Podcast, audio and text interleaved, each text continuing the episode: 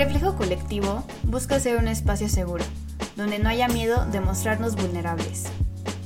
Donde podamos ser valientes y hablar de nuestras emociones. Aquí hablamos de lo que te sucede a ti y a mí. Buscamos respuestas, crecer, escuchar lo que tú y los demás piensan y viven para conocernos mejor a nosotros mismos. Las voces nos llaman, busquemos nuestro reflejo. Con Jimena Capetillo y Mariel Ledón. Bienvenidos todos a un nuevo episodio de Reflejo Colectivo. El día de hoy estamos muy, muy, muy emocionadas porque el tema que vamos a tratar es algo que en lo personal em, he querido poder tener contacto con alguien que, me pueda aclarar cómo es nuestra invitada del día de hoy, Andrea Anaya. Em, porque es algo que, que siento que a medida que no conocemos sobre lo que está pasando a nuestro alrededor, es cuando no podemos generar lo que es la empatía, no podemos comprender lo que la otra persona está viviendo. Y últimamente creo que es tal vez porque pues no salimos, no tenemos la oportunidad de, de, platicar con otras personas fuera de nuestro círculo social. Y también vemos muchísima información en las redes sociales que se vuelve muy confuso, se vuelve muy confuso entender y si no entendemos no podemos empatizar. Entonces, hoy vamos a hablar acerca del no binarismo, y nuestra invitada, nada más para poder darles un poquito de, introducción de por qué es nuestra invitada el día de hoy. Ella es una terapeuta sistémica dialógica.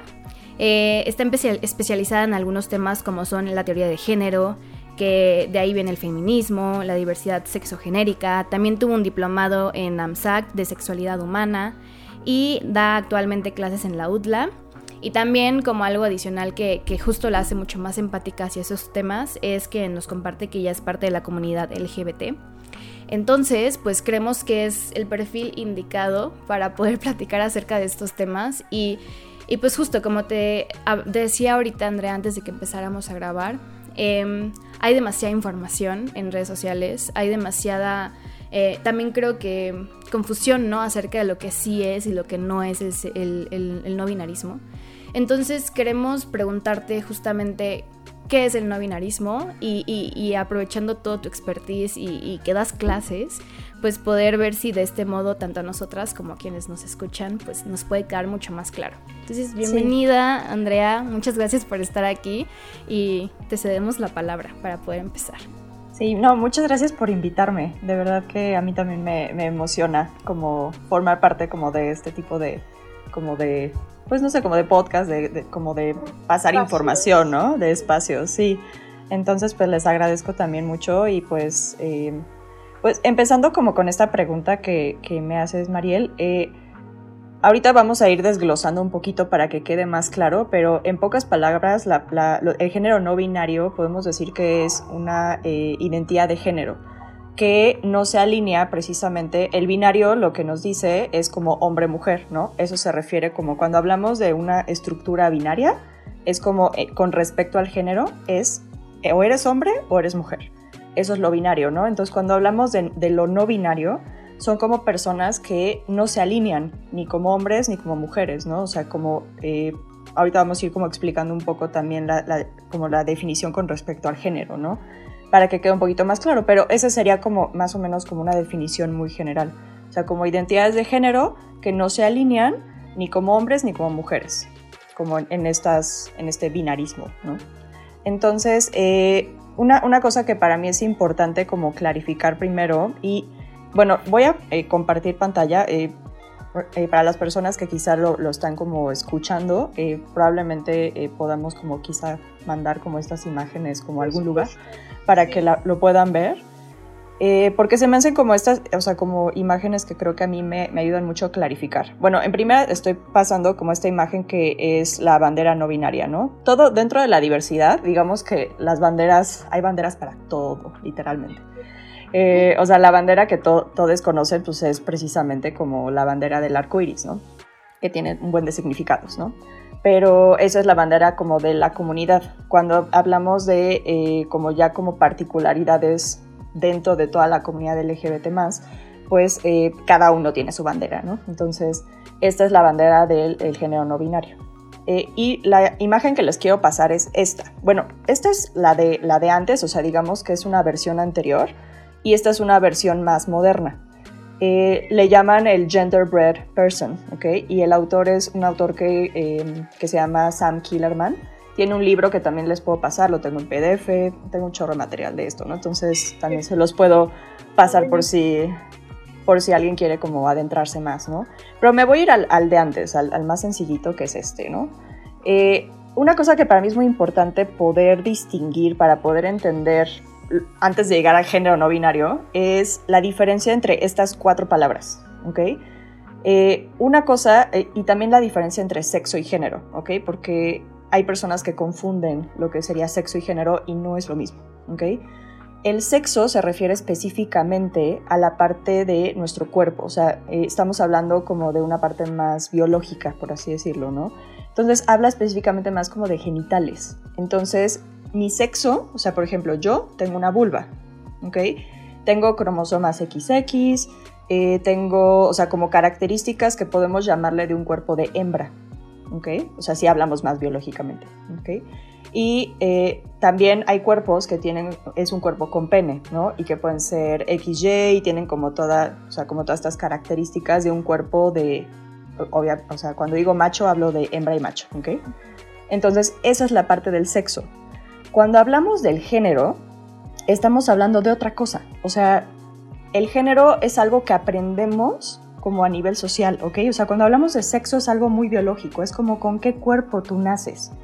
Y cuando hablamos de género son todos los aprendizajes que tenemos a nivel social, incluso ni siquiera hemos nacido y ya nos están poniendo etiquetas, como por ejemplo en este tipo de, de celebraciones que hacen que a mí me ponen los pelos de punta, pero yo sé que hay gente que les gusta hacerlos, que es esto de el gender reveal. Sí.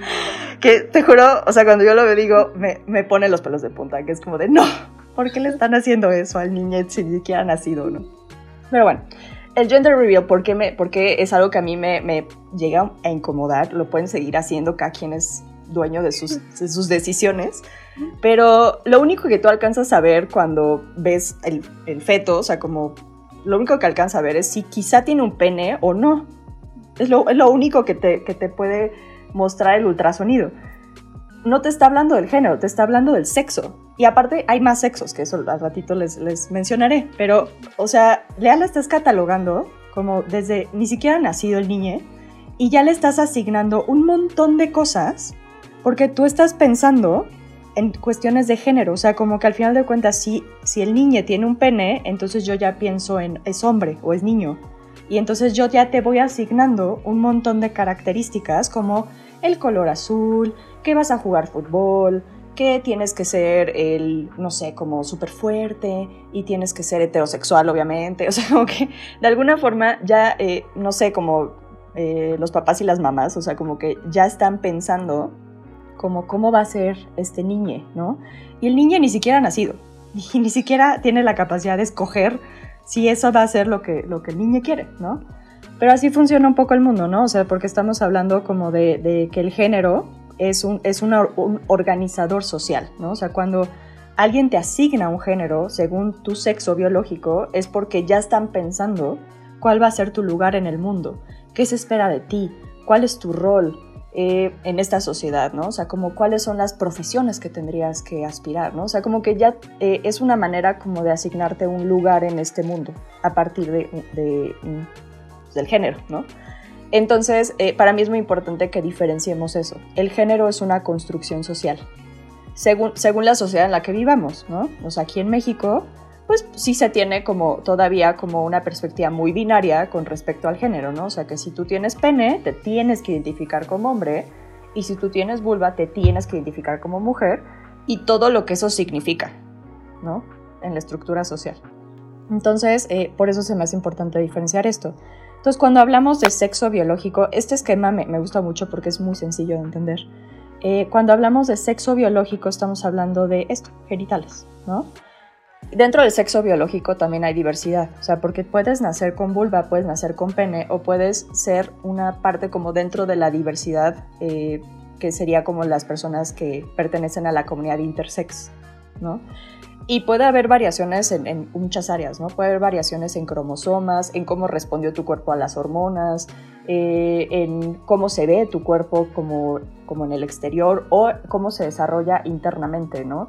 Entonces, bueno, no me voy a meter tanto en ese tema, pero bueno, hay otras, otra parte de la, de la diversidad que se llama la comunidad intersex, que de alguna forma tiene variaciones eh, por diferentes motivos en el sexo biológico. ¿okay? Cuando hablamos, ahora me voy a ir a la parte de identidad de género, que es esta de acá arriba. O sea, la identidad es algo que lo ponen en el cerebro porque es cómo cada quien subjetivamente interpreta cómo se siente con este cuerpo y cómo, recuerden, cuerpo, género, la parte social, ¿no? Y entonces, según la sociedad en la que vivo, hay como un chorro de etiquetas, de roles, de formas de comportarme, y entonces, según cómo yo internamente o subjetivamente yo me siento, yo agarro como cosas de, de, esto que me asigna también, o sea, que está asignado a partir del lenguaje, que el lenguaje construye realidades, y entonces me lo, me lo coloco, ¿no? Y entonces de alguna forma es como yo me identifico, ¿saben? Entonces ahí es donde entra la parte de las identidades no binarias. Porque socialmente, y esto tiene mucho que ver también con temas del patriarcado, de la estructura de desigualdad en la sociedad, hasta el capitalismo entra aquí, pero digamos, no me voy a meter tan a fondo porque nunca acabaríamos. Eh, las identidades de género, o sea, eh, puede ser que o te identificas como mujer, o te identificas como hombre, eso es a lo que le llamamos ser cisgénero, ¿ok? Ejemplo, yo soy cisgénero porque yo nací con una vulva, a mí me asignaron el género mujer y yo estoy de acuerdo con eso. Yo sí me siento mujer, ¿ok? Y entonces yo soy una persona cisgénero. Eh, hay personas que son las personas de la comunidad trans que al revés, o sea, como que pueden tener una vulva y pero son hombres, y hay personas de la comunidad trans que tienen un pene, pero son mujeres. Eso sería la comunidad trans. Las personas no binarias son personas que ni son trans, ni son cisgénero, sino que no se alinean como con estas como ideas del género como de ser hombre o ser mujer. Y entonces ahí es donde entraría, cuando hablo de gender queer, es un poco lo no binario, básicamente, ¿no? Y entonces es como personas que pueden identificarse como ninguno o incluso hay personas que, como por ejemplo, eh, hay uno que es el género no conforme, que dice, el género para mí no aplica, no existe, es una construcción social que yo no quiero vivir. Eh, las personas que son a género, que es otra forma de identidad no binaria, que dicen, no me aplica a mí, pero hay ciertos contextos donde me pongo como una especie de, de abrigo de género para poder sentirme más segura, segure, seguro pero en mi vida no me aplica, o sea, como que hay cosas que yo no vivo desde el género. Eh, hay personas que se consideran bigénero, que se pueden identificar tanto como con ser hombre como con ser mujer. El género fluido que habla de esta fluidez, o sea, como que según el día, según el momento, según pueden ir fluyendo entre ser hombre, ser mujer, o como según cómo se vayan sintiendo, ¿no? Entonces, eh, digamos que en pocas palabras, esa es la parte como de las, de las identidades no binarias. Y es, es una forma de cuestionarlo todo. O sea, es como el pensar como de, a ver, ok, yo me puedo identificar, o sea, yo puedo tener una vulva y a mí me dicen que yo soy mujer, pero eso me implica que yo no pueda hacer ciertas cosas o eso implica que yo no me pueda vestir de cierta manera. De alguna manera es como cuestionar como estos roles o estas como, em, como estos estereotipos que te asignan según el género que se supone, al que se supone que perteneces, ¿no? Pues, más o menos. No sé, hasta aquí cómo, cómo van.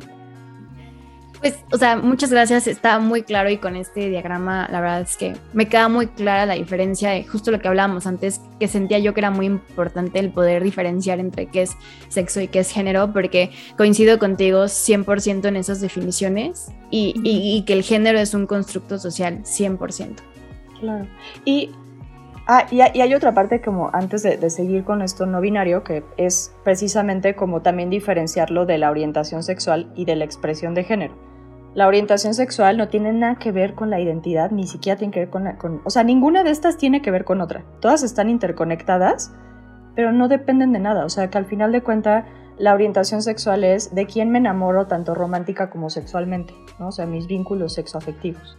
Y la expresión de género tiene que ver con cómo me visto, cómo hablo, cómo me presento al mundo, por así decirlo, ¿no? Entonces, eh, ese es como, como estos cuatro puntos. Bueno, aquí le agrega el, como el estilo de, como de cómo te gusta relacionarte, ¿no? O sea, pero bueno, eso va por aparte.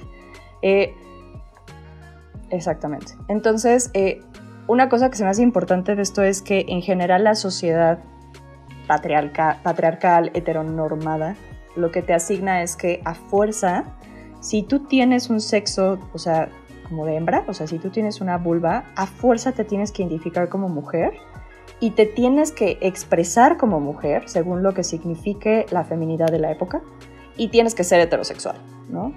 Y en el caso de, eh, las personas con pene, o sea, sería como si tú tienes un pene, te tienes que identificar como hombre, tienes que actuar masculinamente según la masculinidad de la época, eh, y tienes que ser heterosexual, porque también estamos hablando de un tema ahí de, de, como que la sociedad te impone la parte reproductiva, ¿no? O sea, como que piensa los cuerpos como el objetivo de reproducirnos y ya, ¿no?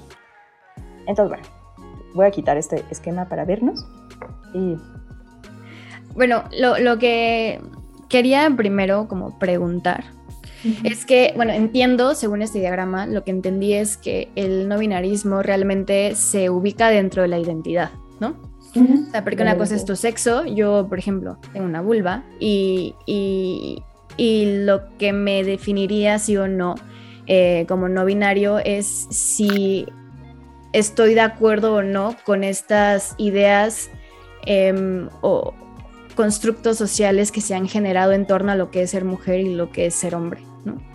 Eh, en parte sí, pero es más bien como que tú no te sientes ni mujer ni hombre.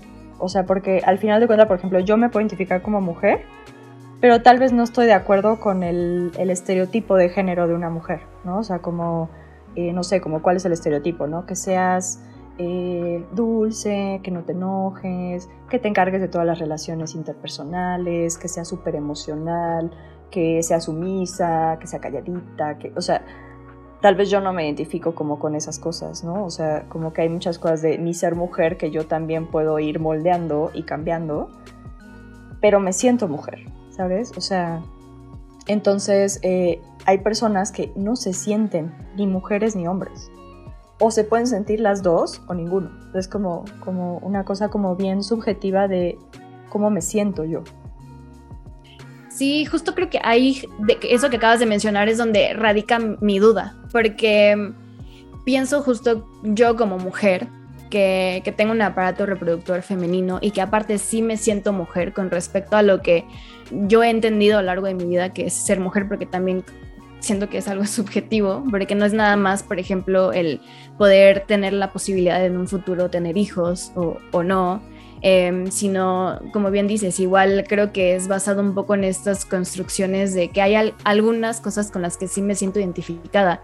Soy alguien que está en contacto con sus emociones, pero al mismo tiempo digo, no soy esta mujer cristalizada, no soy esta mujer que se, que se piensa como eh, todas estas cosas que la componen, que son solamente de la mujer, como si estuviera el espectro del género y estuviéramos nada más hacia el lado de las mujeres, em, sino a lo largo o en las diferentes esferas de mi vida, yo siento que voy fluctuando. Hay, hay, esferas en mi vida en las cuales yo decido tomar estas cualidades de, de un hombre, ¿no? De lo que se dice que, es un hombre, ¿no? O sea, decido ser tal vez en el trabajo más este, competitiva, ser más directa, ser menos empática en algunas cosas, ¿no? Y, tal vez en, en, mis relaciones soy muy empática, soy muy cariñosa, soy muy... todas estas cosas que, que se piensan que son únicamente las mujeres.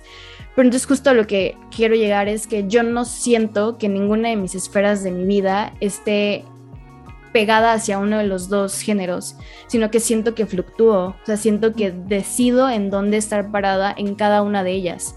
Ni siquiera podría decir que yo como Mariel me, muevo en todas en, una misma, en un mismo punto, sino dependiendo de con quién conviva y en qué ámbito esté, me voy moviendo. Entonces ahí es donde me cuesta trabajo, porque si la definición, definición del no binarismo es que no te identificas con ninguno de los dos únicamente, pues yo tampoco me identifico únicamente con ninguno de los dos en su totalidad, ¿no? Entonces ahí es donde radica mi duda, porque digo, si esta definición es bajo qué no es, o sea, qué no son los binarios, no entiendo mucho qué sí son, ¿no? Porque entonces yo también me, encuentro o, me ubico dentro de este espectro. Y ya no sé cómo se diferencian ellos con respecto a lo que yo vivo en mis diferentes esferas. Claro, pero hay una parte que siento que tiene que ver, o sea, todo esto estamos hablando del mundo de la subjetividad, ¿no? Entonces, realmente, eh, por ejemplo, ¿tú te has cuestionado alguna vez si eres mujer? Ok, e, ese es el punto clave. O sea, tiene que ver con cómo se vive subjetivamente como los conceptos de género, porque tiene que ver con la identidad al final de cuentas, ¿no? Como de quién soy yo, como qué considero que soy yo, o qué me describe o qué no me describe. Entonces, esta parte, o sea, como que eh, tú estás de acuerdo con esa asignación de ser mujer, pero eso no significa que estemos de acuerdo con respecto a lo que nos asigna como mujeres en la sociedad. La diferencia radica en que hay personas que no se sienten mujeres y tampoco se sienten hombres, ¿no? O sea, es, es una cuestión muy, de, muy subjetiva, como muy a nivel de, como de sensación digamos que yo lo, lo percibo, por ejemplo, con personas eh, que, con, quienes convivo que sí son no binarias. Eh, yo la verdad es que a nivel personal me es muy difícil entenderlo como en cuestión de sensaciones, ¿sabes? Porque yo me puedo cuestionar el cómo me gusta ser mujer, ¿no? O sea, como de alguna forma el cuestionamiento mío no es de si soy mujer o no. Mi cuestionamiento es que no me gusta la forma como me, me obligan a que, yo, a que quieren que yo sea mujer, ¿no? Eh, y los hombres puede ser lo mismo, ¿no? O sea, que puede ser como de, ¿y por qué los hombres no pueden llorar, ¿no? O sea, como las emociones no tienen género, la ropa no tiene género. Es algo que aprendemos como, como una cuestión social, ¿no? O sea, como que hay una sociedad que tiene ciertos conceptos que te los enseñan desde que tienes uso de, de razón.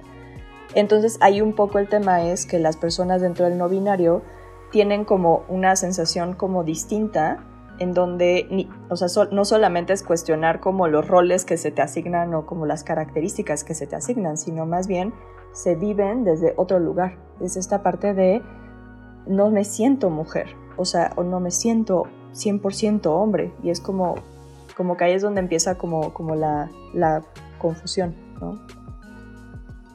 Oye, Andrea, qué, qué, qué importante todo esto que mencionas, no solo para bueno, para todos, pero en general creo que la parte afectiva para eh, aprender en cualquier ámbito de nuestra vida es, muy importante, ¿no? Y tener como cierta estabilidad es necesaria para este, estar abiertos a aprender cosas nuevas, este, estabilidad emocional, digo, ¿no? Entonces, qué, qué importante y qué bonito estar consciente desde estos términos de, que antes hay como puesto que, que es género que muy bien, que, y cosas como que todos damos por sentados. Como decíamos, vemos en redes sociales todo el tiempo y que a lo mejor por eso pues decimos ya, pues ya, ya sé lo que tengo que saber, ¿no? Como que ya con eso me, me quedo y, y está bien. Pero en realidad creo que este ejercicio que estamos haciendo ahorita nos va a permitir, como decía Mariel, ser muchísimo más empáticos y yo espero que aquellos que, que, nos escuchen, que a lo mejor pertenezcan a alguna de estas comunidades, mínimo les dé un poco más de como de paz emocional, no sé bien cómo describirlo, sabiendo que como que existen todas estas variables, ¿no? Sé que hoy en día ya vivimos en un mundo donde ya nos podemos comunicar, hay cuentas muy buenas que tienen información muy verídica, pero aún así creo que el que todos sepamos que existen y, que todos tenemos nuestro propio género y nuestro propio sexo y nuestra propia expresión, que ahorita me encantaría que nos contaras un poco más sobre la expresión y la orientación a lo mejor. Este, creo que es lo importante reflexionar sobre eso y sobre cómo dentro de todo los que sí nos consideramos mujeres o hombres, ¿no? pues estamos muy bendecidos porque vamos, no vamos tan en contra, ¿no? Aunque a lo mejor no nos encante como el rol que nos ha asignado la sociedad o el patriarcado a las mujeres, pues nunca tuvimos que cuestionarnos a nosotros mismos por ser quienes somos. Entonces, sí, solo me quedé, pensando un poco en eso. Sí, el, el ser cisgénero se vuelve, eh, o sea, como un, pues, un privilegio, ¿no? Al final de cuentas. Sí. sí, porque, o sea, por ejemplo, yo nunca me he cuestionado cosas como a qué baño tengo que entrar, ¿no? O sea, porque es como, pues, pues, yo siempre entro al que me han dicho que tengo que entrar, ¿no? Pero en general las personas que no se viven así, eh, incluso las personas trans, lo, o sea, como de alguna forma es un cambio hacia el binario opuesto, claro. eh, independientemente, o sea, que, o sea, porque ahí también es como esta lucha de que el que tú seas del binario opuesto tampoco significa que a nivel corporal eh, tengas que entrar dentro del binario, ¿no? O sea, porque digamos que ahí también tiene que ver con la, variabilidad de cuerpos y que cada quien tiene decisión de, si hace transiciones como las quiere hacer, ¿no? Y entonces, eh, digamos que esa es la parte trans, ¿no? Pero imagínense, o sea, como esta parte de, es que no me siento mujer, no me siento hombre, ¿a qué baño entro? Y es como, no, no tengo idea, ¿no? Y entonces, eh, como que hay una parte como de esto que también entra mucho como, como que este binarismo, como que te ordena la sociedad de cierta manera donde excluyes todas las personas que chance no se viven desde ese lugar, ¿no? Y entonces entra un punto de discriminación y pues obviamente de, de violencia, ¿no? Y aquí tengo justo una duda. Em, estuve viendo la tercera temporada de Sex Education, que era igual lo que hablábamos ahorita. Y en Sex Education, y, por cual siento que es súper importante hablar de esto, ¿no? Porque ya en series se está visibilizando el, género no binario, ¿no? Y es algo que, digo, a mí, yo que no estoy inmersa en este mundo, que, que no estudio, como por ejemplo tú que has estado más en contacto incluso con amigos, ¿no? Que son no binarios Em, pero que para mí es algo nuevo, veo que ya está formando parte de la discusión en, la sociedad, ¿no? Y, en, y, por eso es importante que hablemos de esto, pero eh, a como lo pintan en la serie, y no voy a hacer, no voy a contarla, tranquilos, a los que nos estén escuchando, pero a, como yo entendí un poco que, que, se vive, o por lo menos a lo que se logra ver en, la serie, es justo este, e, es una persona que nació con eh, sexo femenino, que se considera no binario y que entonces no se considera ni mujer ni hombre. Pero a como yo lo, lo, entendí un poco en la serie, es que ella todavía estaba en este proceso de conocerse, ¿no? O sea, no sabía siquiera cómo quería vivir sus relaciones sexoafectivas con, con cualquier persona que ella decidiera este, vincularse, ¿no? Sí. Pero entonces aquí mi duda es un poco cómo, cómo vive el, o sea, cómo vive el no binario un poquito, es una transición, es justamente, o sea, como ahorita que tocaste el, transgénero y, es, justo el, ahorita no me identifico con ninguno y más adelante voy a lograr identificarme con alguno, como, como los transgéneros, o es justamente un estado que, que va a perdurar por, por toda su vida o, es algo que igual fluctúa mucho como las demás este, cosas que fluctúan muchísimo, o sea, va a ser diferente entre cada persona, o justamente como saber si en lo que a mí me, lo que yo entendí de la serie es que más bien ella iba, estaba en este camino de conocerse y más adelante iba a definir un poco más tanto su identidad como con quién quería relacionarse. Es un poquito saber... Eh, puede ser que sí y puede ser que no. O sea, porque hay personas, es como, como decir que los bisexuales algún día vamos a escoger un bando, ¿no? Y es como, no, o sea, fluctúas en medio y, y pues no, no necesariamente eh, vas, a, vas a irte al binario, ¿no? O sea, no, hay personas que chance al final eh, sí deciden como hacer transiciones como, como que van más acorde como a alguno de los binarios, pero hay personas que no. O sea, por ejemplo, yo tuve eh, una, eh, bueno, hoy eh, ya se identifica como él y era un consultante que al inicio se identificaba como ella y después empezó precisamente como este, este punto de exploración con respecto a su identidad y con respecto a su género y primero se identificó como, como no binario y entonces y poco a poco como que fue observando como hoy se sigue considerando no binario pero el día de hoy se siente más cómodo como teniendo los pronombres masculinos.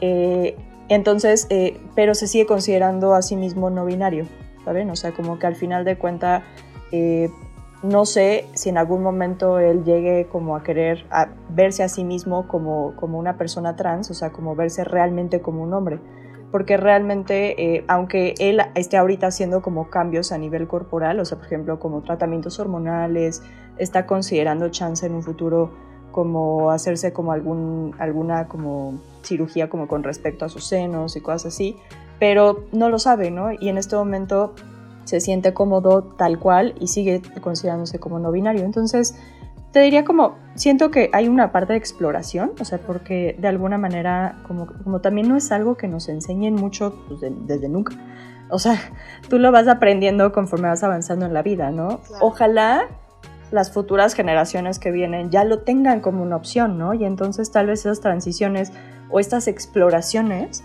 se van a dar mucho antes y no cuando sientes que ya estás en un lugar más seguro para, para explorar esa parte, ¿no? Entonces, eh, hay personas que, que, realmente no es un punto, o sea, como que hay una exploración, pero que tal vez eh, eh, se quedan precisamente como en esta parte del lo no binario. Y hay personas que chance tienen esta exploración y eventualmente llegan como a darse cuenta que sí es una persona trans, ¿no? Pero no necesariamente, o sea, digamos que puede haber de todos los ejemplos, ¿no? O sea, por ejemplo, el ejemplo que yo les doy de este chico, digamos que está todavía explorando, está como toda definiendo como, como, como como qué categoría le es como más acorde a cómo él se siente. Y hay personas que no les interesan las categorías, ¿saben? O sea, también hay que considerar eso. Recordemos que las categorías siempre son imperfectas, ¿no? O sea, claro. eh, es lenguaje y el lenguaje a veces Sí. cristaliza, entonces hay que ver el lenguaje desde un lugar más fluido, ¿no? Y desde un lugar más movible. Entonces, eh, pues digamos que él, para él sí ha sido importante tomar ciertas, ciertos nombres, ciertas palabras, para poder definir cómo se va sintiendo. Entonces, digamos que él sigue como en este proceso de exploración, eh, pero hay personas que no. O sea, también conozco, por ejemplo, otras personas que literalmente es como de, no, yo soy eh, no binario y eh, lo puedo mostrar constantemente como en mi vestir, ¿no? O en la forma como actúo a veces. Entonces, por ejemplo, eh, tengo algún, algunos alumnos que precisamente eh, son biológicamente como hembras, o sea, tienen cuerpos con vulva, pero eh, de repente como que su expresión de género tiende a ser más hacia lo que pensamos como masculino y a veces su expresión de género tiende más hacia la parte femenina y pues van variando, o sea, como que hay muchas personas como que se quedan ahí, ¿saben? O sea, como, como en esta parte de vivir el género desde un lugar menos pues binario o estricto, ¿no? O sea, ustedes imagínense poder levantarse todos los días y poder decidir cómo voy a actuar, cómo me voy a vestir, qué voy a hacer, si me pinto o no me pinto, independientemente si son mujeres o son hombres. O sea, en cuestión del binario, ¿no? O sea, como que al final de cuenta siento que las personas no binarias es como de literalmente es como una ampliación de las posibilidades para poder expresar quién soy yo Sí. sin importar lo que la sociedad me ha enseñado que se supone que tendría que ser como mujer y hombre. Entonces, Oye, Andrea, y hay una pregunta. Sé que al principio mencionabas que hay como varios factores, ¿no? Que a través de la historia han hecho que pues ya estemos como programados a no ver más allá de las posibilidades que se nos ofrecen, ¿no? Como mujer, como hombre. Y sé que, digo, tendríamos que hacer completamente otro podcast para profundizar en esto, pero ¿nos podrías contar un poco sobre cómo o cuáles fueron como estos factores decisivos que han hecho así como los más significativos que hicieron que como sociedad, de- porque yo sé que en las culturas antiguas era algo con lo que, o sea, no, no, no era, o sea, era normal, era normal tener otro tipo de exploración, ¿no? Entonces, ¿qué crees que es lo que ha hecho que hoy en día eso, eso cambie? Y que digo, ahorita estamos viviendo un momento histórico, ¿no? En el que ya hay, hay justo más conciencia, pero ¿qué crees que fue como esos factores que fueron poniendo barreras y obstruyendo esa, esa, esas posibilidades? el patriarcado. Así. Así. No, literalmente, porque el patriarcado, que, o sea, ¿de qué te habla, no? O sea, te habla de el poder de un género sobre otro.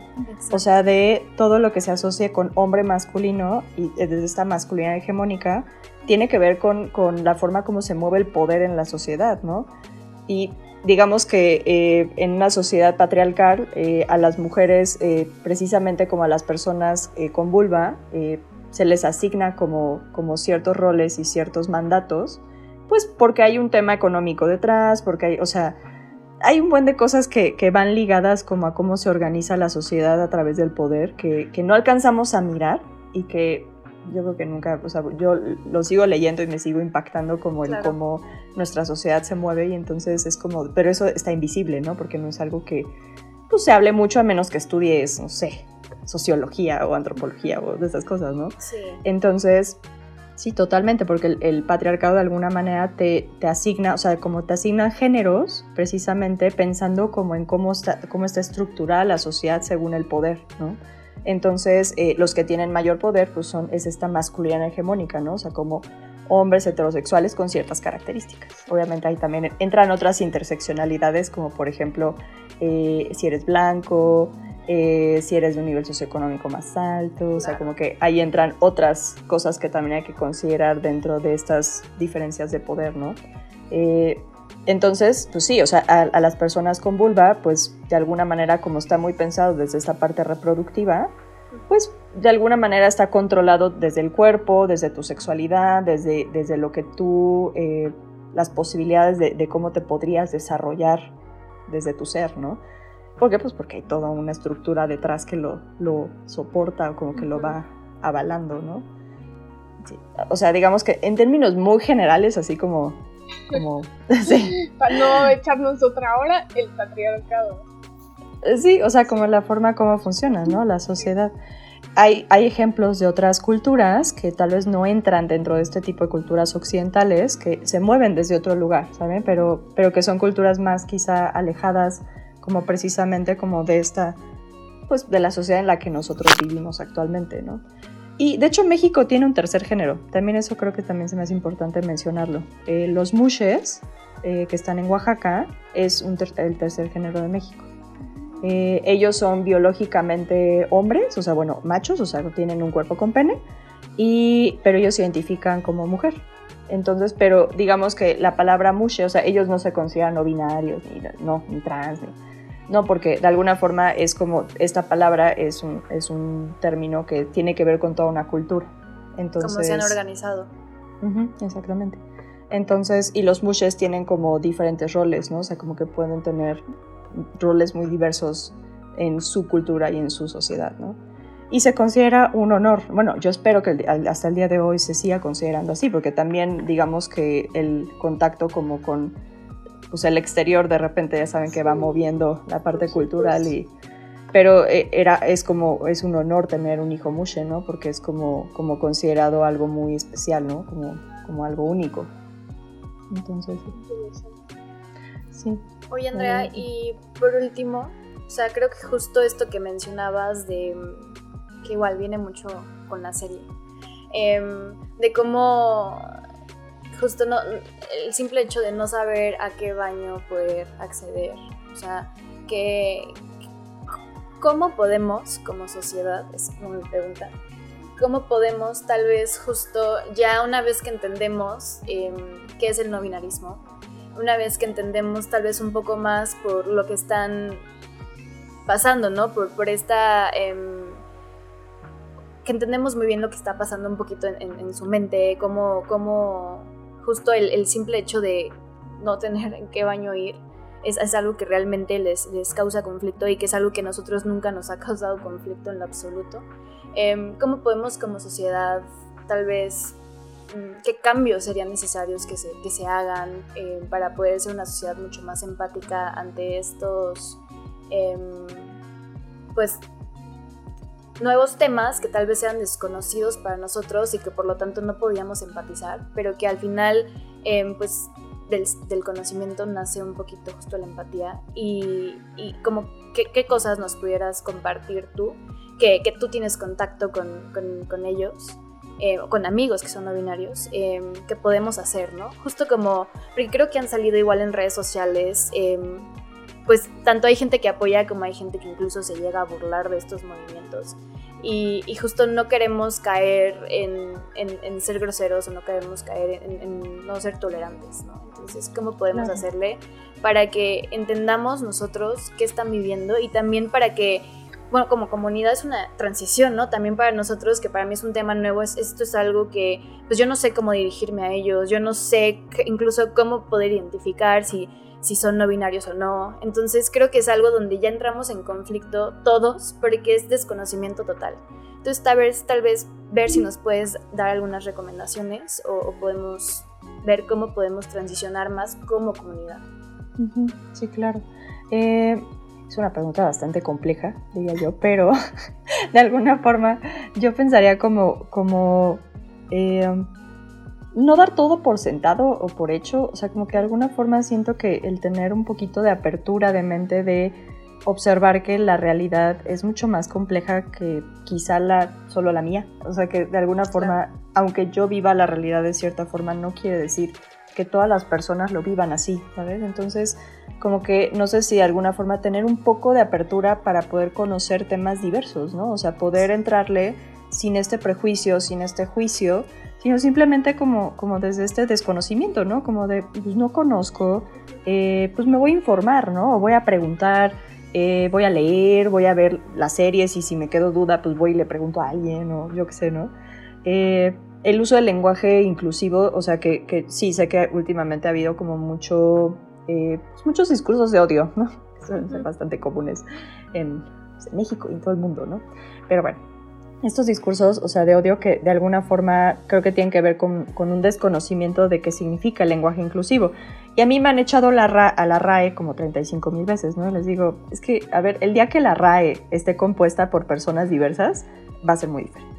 Pero díganme, ¿quién, ¿quién está detrás de la RAE? O sea, perdón, pero son seguramente hombres heterosexuales, cisgénero y adultos mucho más grandes, ¿no? O sea, como de generaciones de atrás, ¿no? Eh, entonces, pues, la neta no, o sea, que al final de cuentas es como, como que el lenguaje precisamente es, es movible, es, o sea, como que se va adaptando a la realidad de las personas. Y el día de hoy, eh, pues el poder visibilizar que las personas no se viven necesariamente desde el género hombre-mujer, y que también podemos visibilizar a la, a la, comunidad trans y como todas las demás diversidades, pero que el género, o sea, el lenguaje inclusivo precisamente es una forma de abarcar a todos, ¿no? O sea, como que es una forma también, como siento que es hasta una postura política, o sea, es esta parte de, pues, estar, o sea, menciona que no estoy de acuerdo con cómo se lleva a cabo la sociedad, porque además no solamente es la parte del binario, sino que además cualquier binario que ustedes hablen, siempre va a haber jerarquías. O sea, si yo te hablo del binario homosexual, heterosexual, ustedes saben cuál es la jerarquía. Si yo te hablo de hombre-mujer, si yo te hablo de cisgénero o transgénero, si yo te hablo de eh, piel blanca o piel oscura, o sea, todo, o sea, todas las interseccionalidades que nosotros podemos pensar, siempre hay jerarquías. Entonces, es una forma como de, de, de como de ir en contra de lo que es, es la norma, porque para mí la norma está eh, puesta desde un lugar de desigualdad y desde un lugar de, de discriminación. Entonces es como, como incluso una postura de, pues, de, no estoy de acuerdo con cómo se, se, lleva a cabo lo que socialmente me ponen como lo correcto o lo, la norma, ¿no? Eh, entonces el, el, uso del lenguaje inclusivo, y he escuchado varias cosas como de, ay, pero entonces todos tendríamos que aprender a hablar el lenguaje eh, no sé cuál es la, la, palabra correcta de decirlo, pero por ejemplo el, el lenguaje eh, braille o como... O de señas. O... De señas, o, o sea, al final de cuentas digo, sí, también, pero dentro, dentro de las personas que tienen este tipo de capacidades diversas, también seguramente hay diversidad de género, ¿no? O sea, una no excluye a la otra. Claro, ojalá, o sea, podamos aprender del lenguaje eh, inclusivo y al mismo tiempo aprender lenguaje de señas y aprender braille y ojalá estaría muy padre que podamos como precisamente tener una educación mucho más amplia para poder tener contacto precisamente con toda la diversidad de personas, cualquiera que sea la diversidad, ¿saben? Entonces, eh, no tiene una cosa que ver con otra, son diferentes interseccionalidades, ¿no? Una cosa el género y otra cosa son las capacidades con respecto a, a nuestros cuerpos, ¿no? Entonces, pues sí, o sea, siento que eso diría yo como como el hacer pequeñas cositas que no son tan pequeñas, sí son como, se me hacen importantes. Muy sí. Justo, uh -huh. justo. Y, y, con eso vamos a pasar a la parte de cierre de nuestro episodio, a nuestro Me Quedo con Mariel. ¿Tú con qué te quedas el día de hoy? Pues yo me quedo, creo que con mm, este recordatorio de que todos somos, o sea, de la diversidad que hay en el mundo, ¿no? Y que creo que es algo que, que mm, tal vez por estar en, en, en, encapsulado en tu vida, en tu realidad, se te olvida, ¿no? Y se nos olvida muy, muy fácilmente. ¿No? El pensar que justamente nuestra realidad es la única, el pensar que nuestra, eh, nuestras preferencias sexuales son las únicas o, o identidad de género es la única. Y creo que justamente se vuelve un poco complejo porque hay mucha variedad y, y, no la conocemos, pero el primer paso siempre es investigar, siempre es preguntar, siempre es buscar de qué manera podemos ser empáticos y conocer la realidad del otro. Porque si nos quedamos encerrados en la nuestra, definitivamente em, es imposible porque vivimos en una comunidad. Y entonces yo a lo que invitaría a todos es a, que em, seguramente los cambios toman muchísimo tiempo y, hacer este, como estas pequeñas, estos pequeños cambios que tienen un impacto muy grande, como podría ser el hacer un, cambio en, en, nuestra manera de comunicarnos con los demás, en ser más inclusivos, es algo que nos pueda costar mucho trabajo como comunidad hacerlo, pero estos pequeños cambios tal vez pueden hacer una diferencia enorme en los demás, ¿no? Entonces, em, justo me quedo con, sé que es difícil, sé que son cambios Em, que para algunos em, significan mucho. Y, lo digo porque yo justo quería hablar de esto porque yo le decía a Salma, me siento como dinosaurio, o sea, me siento que según yo sigo siendo joven y, y no logro entender varias cosas de lo que está sucediendo a mi alrededor y me siento como cuando mis papás eh, no entendían lo que es el transgénero, lo que es la transexualidad y, y, y, yo ahorita que sigo pensando que soy joven me cuesta trabajo, ¿no? Entonces, eh, pues me quedo con justo investigar, con preguntar y con no quedarnos con esta idea de que, ay, no, no puedo cambiar de opinión y, y aquí me quedo, ¿no? Sino más bien en sí, todavía puedes cambiar de opinión, todavía puedes conocer más y todavía puedes empatizar más con tu sociedad, con, con la gente que te rodea.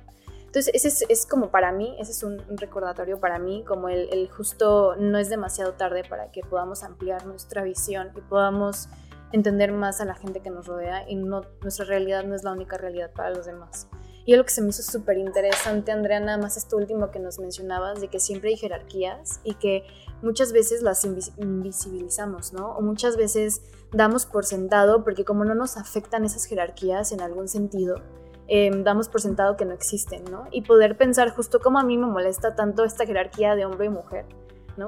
Em, y que puede ser tal vez la única jerarquía que me causa conflicto, ¿no? Porque todas las demás, en todas las demás no salgo tan afectada pero que justamente no porque no me afecte significa que no existan. Entonces, esa sí se me hace una, un aprendizaje muy grande y que me llevo ahorita, de que pues hay que ver en qué tipo de privilegio estamos y, y, y tomarlo para justamente poder impulsar a los demás, ¿no? Poder usar esta voz que tenemos para, para dar a conocer temas tan importantes como el que nos viniste a platicar hoy en día, porque siento que es 100% de empatía, empatía total, porque yo no lo estoy viviendo, ¿no? Pero sí estoy dando ahorita un paso para poder comprenderlo. Y todavía queda un poco amplio, ¿no? Queda, este, porque sigue siendo una definición bajo lo que no es y tal vez no nos queda tan claro porque no sabemos lo que sí es, y, pero, em, pues tal vez así es la vida, no siempre se tienen respuestas concretas, ¿no? Somos mucha diversidad.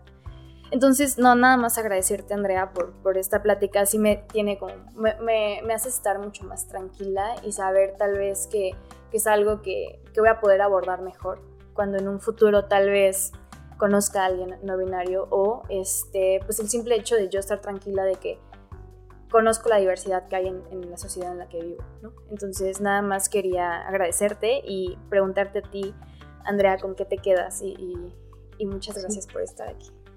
Sí, pues yo me quedo mucho con eso, eso que dices, ¿no? Como de, siento que levantar la voz eh, es, es, importante, ¿no? O sea, porque, por ejemplo, eh, esto que decías de los privilegios, y que de alguna manera, eh, como el hacerlo más consciente y levantar la voz también, ¿no? Cuando, o sea, que por ejemplo, cuando observemos cualquier tipo de, pues no sé, como de discriminación y no solamente hacia, hacia los, la identidad de género, sino como hacia cualquier interseccionalidad, ¿no? O sea, como que al final de cuentas como que son pequeñas acciones que, que pues, van moviendo del lugar, ¿no? Entonces me quedo mucho con esa parte como de, sí, de no levantar la voz y decir como no estoy de acuerdo con esto o no sé, como a la no violencia. Lo quiero poner muy general. Muchísimas gracias. y, que, y que es Ah, no, y que es complicado, ¿eh? O sea, porque esto, o sea, siempre que entro como en, esto, en este tema en particular con mis alumnos, es como de, vamos a entrar a un mundo abstracto, así que es, es complejo, es cosa de irle entrando y leyendo más y... Sí. sí, completamente, muchas gracias Andrea, yo coincido mucho con ustedes y me quedo sobre todo con la importancia de reflexionar sobre nuestro lugar y nuestra historia y como todos aquellos paradigmas con los que cargamos que o nos benefician o a lo mejor no tanto, pero que al final nos han determinado de cierta forma, ¿no? Entonces creo que igual el reflexionar sobre cómo nos definimos, por qué, puede ser como el primer paso para entender que por esa misma respuesta que vemos que la de cada quien va a ser diferente, pues va a ser que justo la de cada quien sea diferente, porque nos define nuestro contexto, ¿no? Y nuestra historia única. Entonces creo que empezar reflexionando por eso es importantísimo para empezar a abrir un poco más y a justo a dejar de omitir que todas estas realidades existen, aunque no nos afecten, ¿no? Justo como, como, como decía Mariel. Y igual me quedo mucho reflexionando sobre la inclusión, sobre cómo todos los problemas de inclusión que existen, desde discapacidades hasta de, discriminación por género, por ser racismo, lo que sea, son problemas de la sociedad. ¿no? Sea, la sociedad decidió construir un edificio sin rampas de acceso, por ejemplo, para alguien discapacitado. Todo lo decidimos nosotros. El problema no es el discapacitado, este, la persona discapacitada en este ejemplo, ¿no? Entonces también reflexionar un poco sobre cómo hemos ido nosotros construyendo como nuestra propia arquitectura mental en ese sentido, tanto chance le hemos dado a estas, a estas realidades, a estos géneros, ¿no? Que están, que existen, qué tanto chance les hemos dado de existir aquí adentro, ¿no? Empezar por ahí. Y pues con eso yo, yo me quedo también con la definición del no binarismo, que la verdad es que tampoco tenía tan clara, pero ahorita ya lo vi como un 1 y un 0. No está, está por ahí, en alguno de los dos, entre el 1 y el 0. Y, por supuesto que, que, se vale y que está. Y pues Andrea, de nuevo, muchísimas, muchísimas gracias por tu tiempo, por compartirnos tus experiencias, tu conocimiento. Y a todos los que nos escuchan también, muchísimas gracias. Y pues bueno, ah, igual les vamos a compartir las este, imágenes que nos mostró Andrea para que las tengamos todos presentes. Y bueno, pues cuando las voces suenan, reflejos llevan. Nos vemos. Bye, gracias.